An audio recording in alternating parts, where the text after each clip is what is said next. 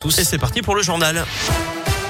Ça roule comment à Lyon, Greg Ça roule plutôt bien. Pas de grosses difficultés à vous signaler actuellement autour de Lyon. À la une, il est à l'origine d'un véritable branle-bas de combat dans le foot français. L'homme de 32 ans soupçonné d'avoir jeté une bouteille d'eau au visage de Dimitri Payet dimanche soir a dessiné jugé en comparution immédiate aujourd'hui. C'était lors d'OL OM dimanche soir. Match arrêté après moins de 5 minutes de jeu. L'OL a déjà écopé d'un match à huis clos à titre conservatoire avant les sanctions définitives attendues le 8 décembre. Un jeune de 17 ans originaire de l'Ain sera lui jugé dans la journée par un juge des enfants à Bourg-en-Bresse pour détention de fumigène. Le gouvernement qui s'est saisi de la question de la sécurité dans les stades. Une réunion est prévue aujourd'hui entre le ministre de l'Intérieur Gérald Darmanin, la ministre des Sports Roxana Maracineanu et les instances du foot français.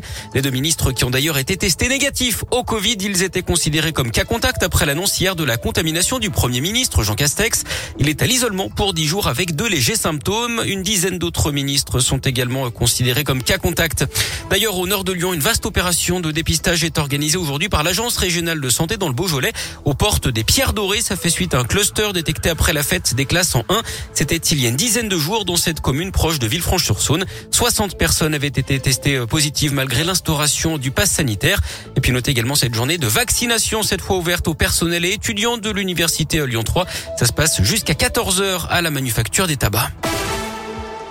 Pas d'indemnisation pour l'adolescente traumatisée après avoir regardé le film d'horreur The Ring en classe dans le Rhône en 2019. Les parents de cet élève de quatrième demandaient 11 000 euros. Le tribunal de Lyon les a déboutés hier. Il a relevé que ce film avait été interdit en salle aux moins de 12 ans alors que tous les élèves présents avaient alors au moins 13 ans et que sa diffusion s'était accompagnée d'un travail d'analyse et de réflexion sur le thème du fantastique au programme des quatrièmes. Une tendance inquiétante, près de la moitié de la population mondiale souffre d'une mauvaise nutrition, c'est ce que dit un rapport publié aujourd'hui. 48% des humains de la planète mangent actuellement trop ou trop peu. Près de 150 millions d'enfants de moins de 5 ans souffrent d'un retard de croissance, plus de 45 millions sont émaciés et près de 40 millions en surpoids. Plus de 40% des hommes et femmes sont également en surpoids ou obèses, ça correspond à plus de 2 milliards de personnes. Les décès évitables dus à une mauvaise alimentation ont augmenté de 15% depuis 2010 et représentent aujourd'hui un des décès sur 4 chez les adultes. La demande alimentaire mondiale, elle représentait 35% des émissions de gaz à effet de serre en 2018. On en reparle à 11h50 avec Philippe Lapierre dans La Pierre, la Terre et vous.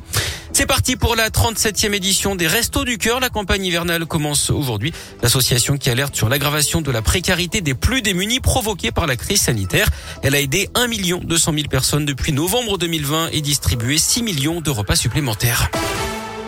Et puis on reparle de foot, mais sur le terrain cette fois avec la cinquième journée de la phase de poule de la Ligue des Champions.